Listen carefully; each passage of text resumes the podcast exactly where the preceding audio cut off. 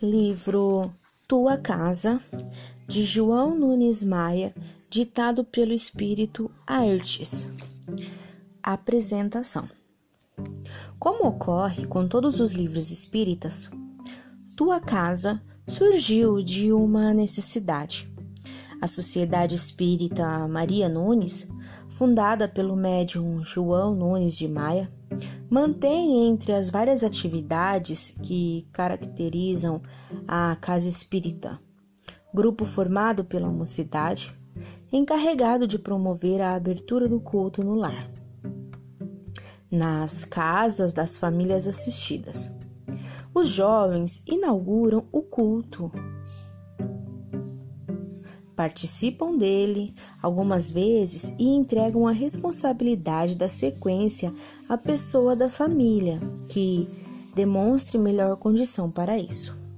Periodicamente voltam a casa para a avaliação dos resultados.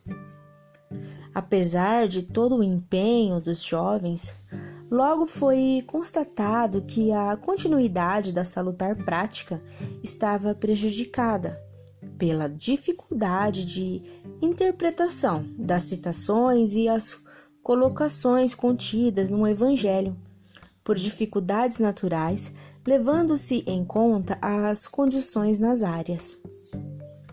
O problema foi levado ao setor de orientação espiritual da casa e, consequentemente, colocado para os espíritos nobres que colaboram com a mesma. A resposta não tardou. Do mentor miramês veio a informação de que o espírito Ayrtes fora designado para a tarefa de pesquisar regi na região que congrega a maioria das famílias assistidas. Quanto aos assuntos que deveriam ser questionados e transmitir o resultado.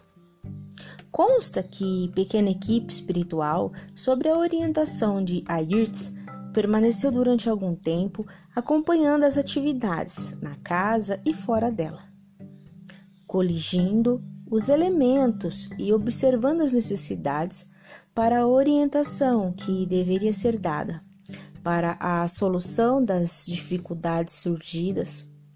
Pouco tempo depois, Ayrtz concluiu sua tarefa, transmitindo seus canais mediúnicos de João Nunes Maia.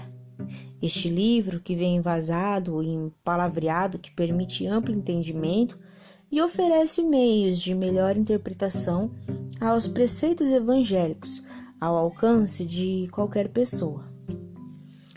Evidencia-se com o surgimento deste livro que os espíritos nobres sob as bênçãos de Jesus, sempre nos ofertam mais do que solicitamos, uma vez que o conteúdo do mesmo vai atender às necessidades das pessoas em áreas as mais diversificadas daquelas que se pretendeu inicialmente atingir. A editora.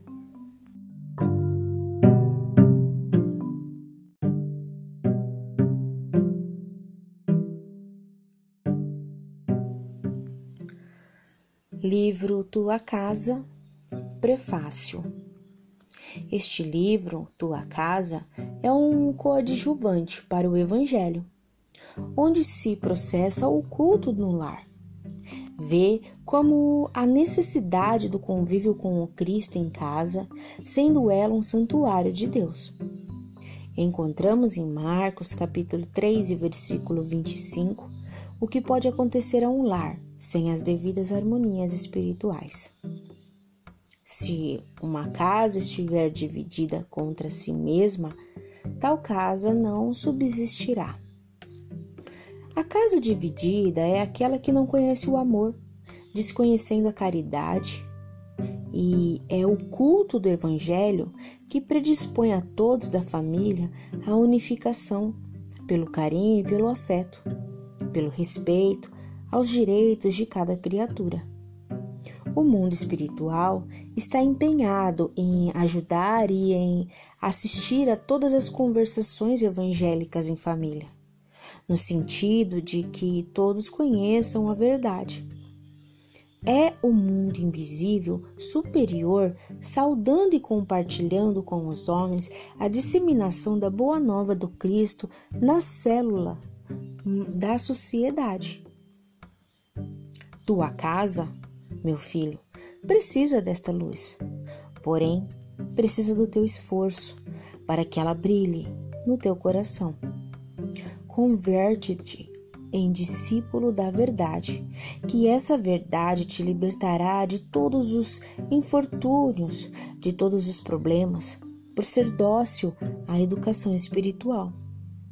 Comunga com o bem, que o bem reinará em teu coração e o amor te sustentará para a eternidade. Vamos observar aqui qual o resultado alcançado pela família que estuda o Evangelho no lar e coloca, e coloca em prática seus ensinamentos. Anotado por Mateus no capítulo 7 e versículo 24.